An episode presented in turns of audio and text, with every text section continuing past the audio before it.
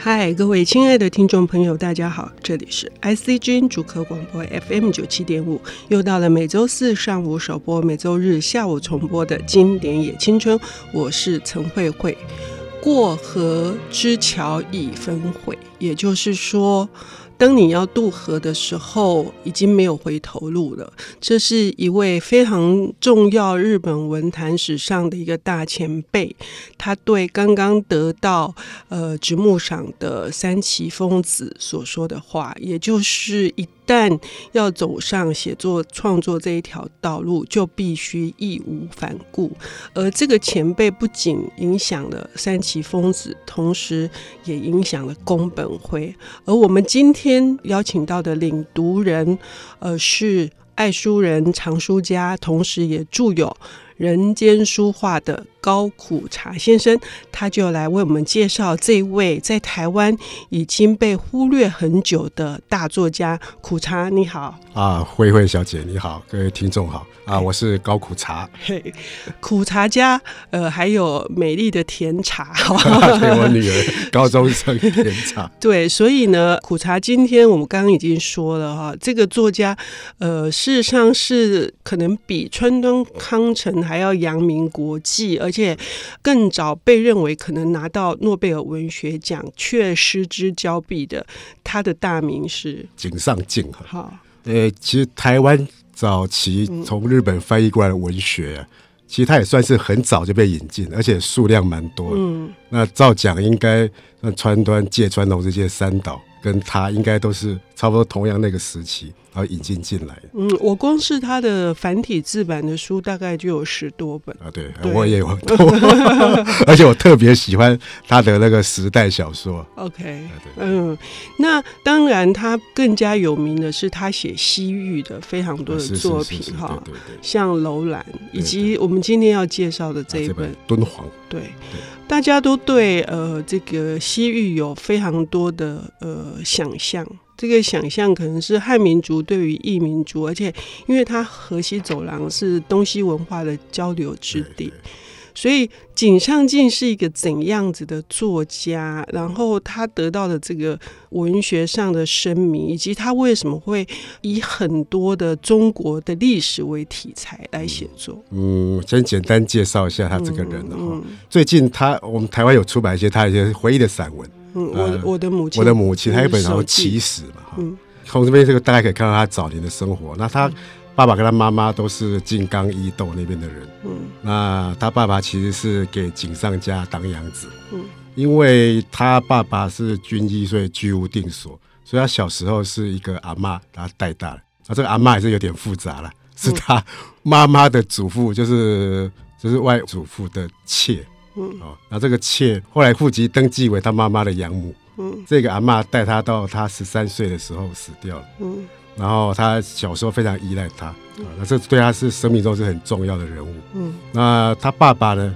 竟然曾经在我们台北，嗯，台北这边工作过，啊，当了台北的卫戍病院院长，然后甚至他们全家人也都搬到台北来住，但他没有过来，他就在日本，因为要读书。他只有在中学的暑假期间有来台北跟他们家人团聚，然后还有中学毕业以后在台北混了一年，那时候还没考大学，混了一年，然后才回日本去考大学。嗯，然后大学后来他进那个京都大学。嗯，然后在当大学的时候他就已经是个文青了。嗯，对文艺他又非常的注意，又写些散文啊、诗啊，又在一些同人志上投稿。那时候他经过朋友的介绍，他认识了诗人秋元硕太郎。嗯嗯嗯嗯，然后他毕业的毕业论文的审查教授，三个里面有一个是酒鬼周造，嗯啊，就要写那个脆的构造，嗯，的那个哲学系的教授，嗯，然后他就是在大学毕业以后，他又写了一个小说，然后去参加比赛，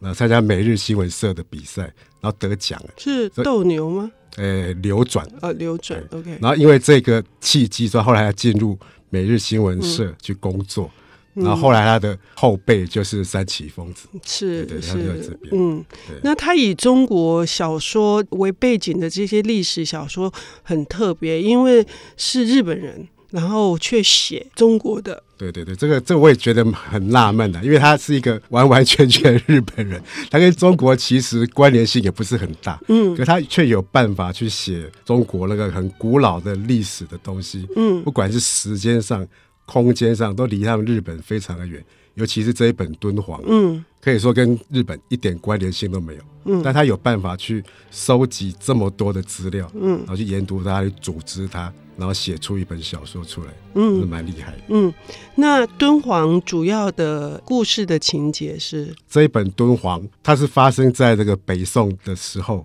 故事背景就是在大约就是在河西走廊这一边，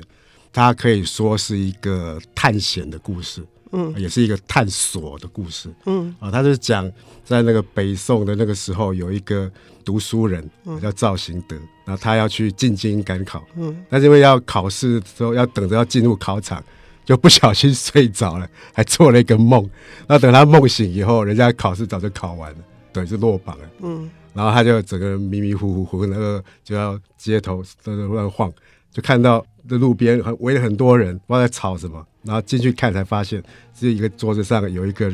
人要卖掉一个女人，嗯，那两个都是外族的。然后那个女人要被肢解来卖，然后他觉得很可怜，他心里恻隐之心，就跟那个男人说他要买下这个女人。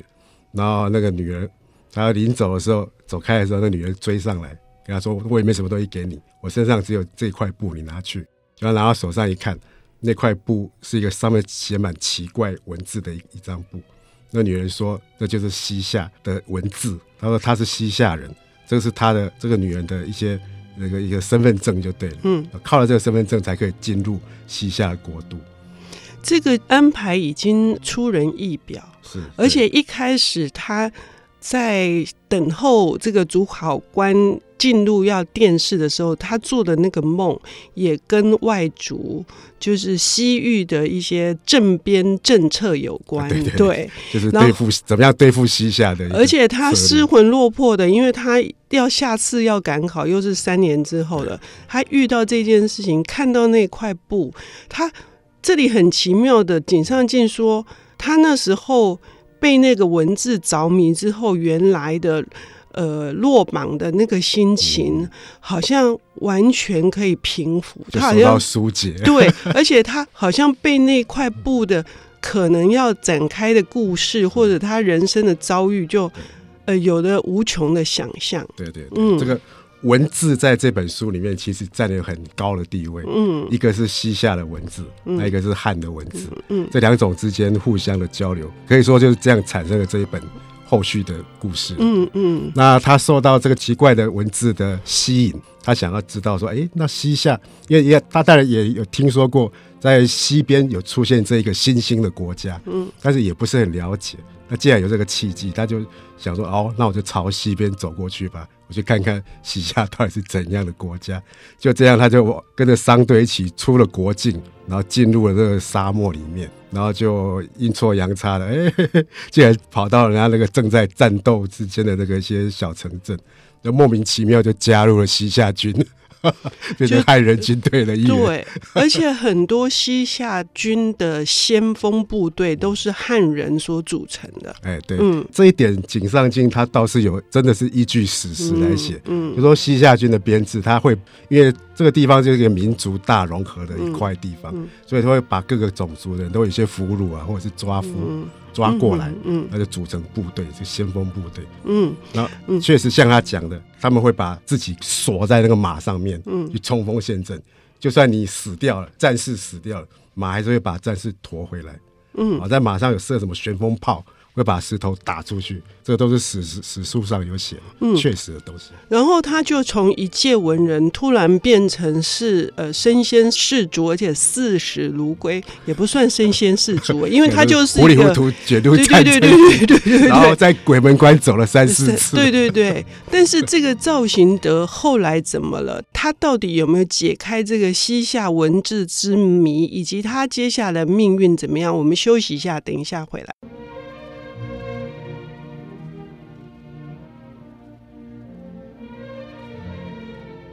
欢迎回到 IC 之音主客广播 FM 九七点五，现在进行的节目是《经典也青春》，我是陈慧慧。我们今天邀请到的领读人是《人间书画》的作者，是台湾最受欢迎的吗？反正就是风靡的、非常爱书人的，呃，藏书家高苦茶，他为我们带来的是井上靖的《敦煌》。哈，刚刚已经讲到男主角赵行德，因为一块写满了西夏文字的布，然后他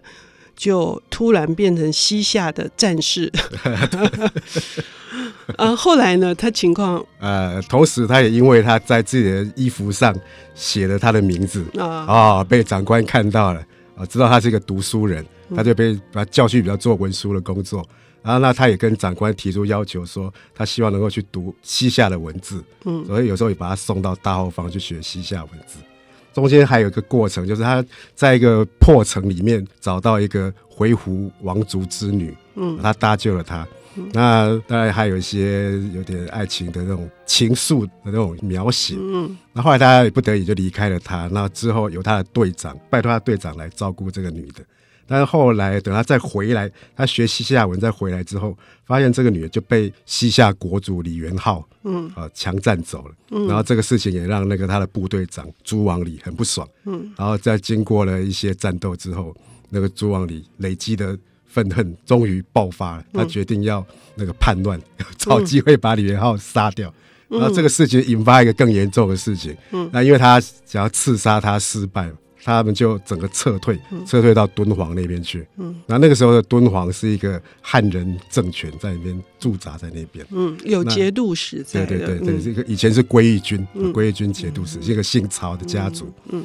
那他们撤退到那边之后，再完蛋了。那边他们小小的部队根本不可能去对抗西夏这么大的军力。嗯，所以整个等于是是在一个灭亡毁灭的前夕。在那种氛围压迫之下，嗯，然后反正那那个太守他就说啊，反正全部都要毁灭了，他也不知道怎么办。但是赵行德想到了，因为赵行德他在读西夏文的时候，也在那个佛寺里面学习，然后他就在那个敦煌那边，他就想到了世界上一切都会毁灭，包括现在的人建筑财宝什么都毁灭，但是有一些是不会灭的，比方说像文化。这种东西不应该灭掉，嗯，所以他别人都在找骆驼要藏珠宝，在珠宝走的时候，他想到的是要藏经书，嗯，跟这些文献资料，他就收集了这些东西好几箱，去敦煌旁边的千佛洞找一个洞窟把它埋进去。嗯，也就是说，在多场的战事的情况之下，他对于我觉得井上靖对于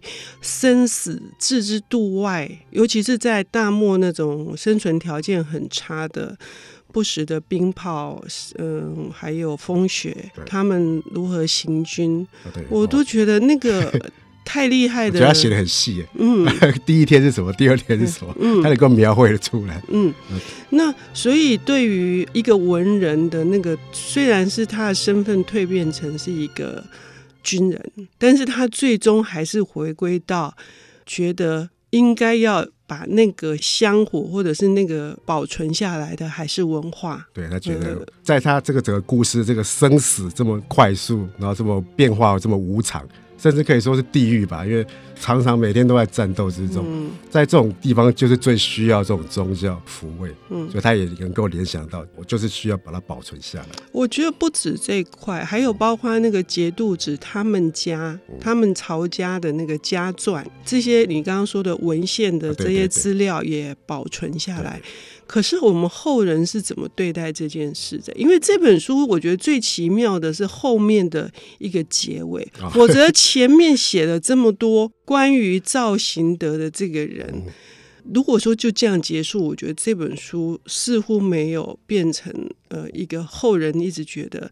可以一读再读的。嗯，就是当西夏灭国，你你要谈一谈西夏这个，对，谈一下西夏。嗯，其实西夏这个是。本书的一个重要的一个角色了，嗯，当然李元昊在这里面没有出现很多，但是他是西夏国最重要的一个君王。嗯，那西夏他其实他是本来是在青康藏高原那边的一个游牧民族，嗯，然后被吐蕃人啊、吐回鶻人慢慢赶赶到他现在的差不多宁夏那个地方，然后他们很早以前就有一种国家那种规模，嗯，然后在唐朝的时候就有封他们为定难军节度使，嗯，就驻扎在那边。然后到李元昊是一零三八年开国嘛，然后他到一二二七年被蒙古灭掉了。其实西夏他这样子算下来，他国家长度也有一百八十九年。嗯，可是你看中国二十四史啊，嗯，里面并没有一个西夏史。嗯，当然我们有辽史、金史，但是你看辽国也不过才两百零九年，嗯，金国也才一百一十九年，还比他少。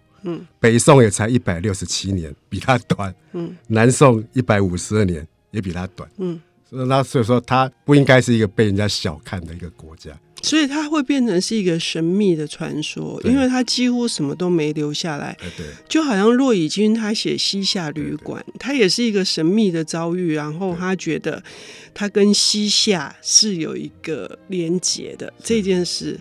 那为什么你觉得？因为西夏就是坏，就坏在。他跟曾经跟蒙古军对阵过，嗯，那蒙古军对阵那个时候，据说啊，据说是成吉思汗亲自领军去攻打，但是成吉思汗受伤，受重伤，就死在那场战役，嗯，所以蒙古人对西夏非常的恨，所以就把整个彻底的消灭掉，所以他的东西几乎没有东西留下，然后西夏人也改名变姓。就逃亡，逃走了，嗯，没有人敢自说自己是西夏人，嗯，然后他们有很多东西文献是埋藏在某一个角落，一直没有被世人发现，嗯，那其实真正的西夏文献并不是在藏经洞里面，嗯，并不是像多少小说所讲，嗯，它是在一个叫黑水城的地方，嗯，是那个。呃，苏俄的一个探险家，嗯，他在呼和浩特那边发现的，那边就出土很大量的西夏文文献，嗯，那还有一个很重要的东西，就是小说里面讲到翻汉何时掌中珠，嗯，就他们做出来的汉文跟西夏文对照的字典，嗯，请那个赵行德去命名，嗯，这本书真的有，只不过它诞生的年代是比这个小说还要晚了，没有那么早，是井上靖故意把它提前过来，嗯，那这本是就是解开西夏文的一个密码。嗯，密码本，嗯，学者就靠这个去解读了很多西夏文的东西。嗯，所以呃，小说虽然他安排一个比较虚构的藏在那个洞窟里面哈，嗯，可是发现的人却是一个毫不知它的价值的道士。然后他对于这些呃数万卷的经书，他的那个处理的方式，我们真的会觉得极度的想要。就是又扼腕，然后又 跺脚、捶胸顿足的。对，因为他跟我没有这方面的概念，嗯，他并不没有把它当一回事情。嗯，然后县政府也没当一回，他报给县政府，县政府也觉得就放在那里去管。结果他现在散落在英国，英国好像俄国吧？对对，而且就是贱价卖出去了。对对对，嗯，就变成这个东西已经变成人类重要的瑰宝了。嗯，由由世界上这些国家来代为保管。所以，我们来看这本小说，不是在看一个人的。你刚刚说的探险，嗯，那你觉得探索的那个部分呢？我觉得这个是算是一个对文化的一个探索，也是对他自己生命的一个探索。嗯，嗯，所以也就是说，假设这个人有任何留下来的这个功绩。他认为那个是很重要的，可是如果没有受到真正的重视，呃，那个重要性绝对不可能显现出来。尽管苦茶非常好心的说它是全人类的瑰宝，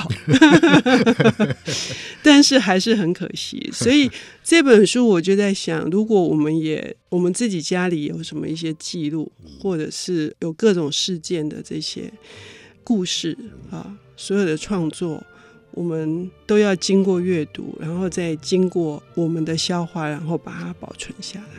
对，对，对，现在只字片字都应该要保存下来。对，所以我们非常的期待各位听众朋友能够来阅读这本井上进的《敦煌》。谢谢苦茶，谢谢谢谢。本节目由 IC 之音与瑞木读墨电子书联合制播。经典也青春，与您分享跨越时空的智慧想念。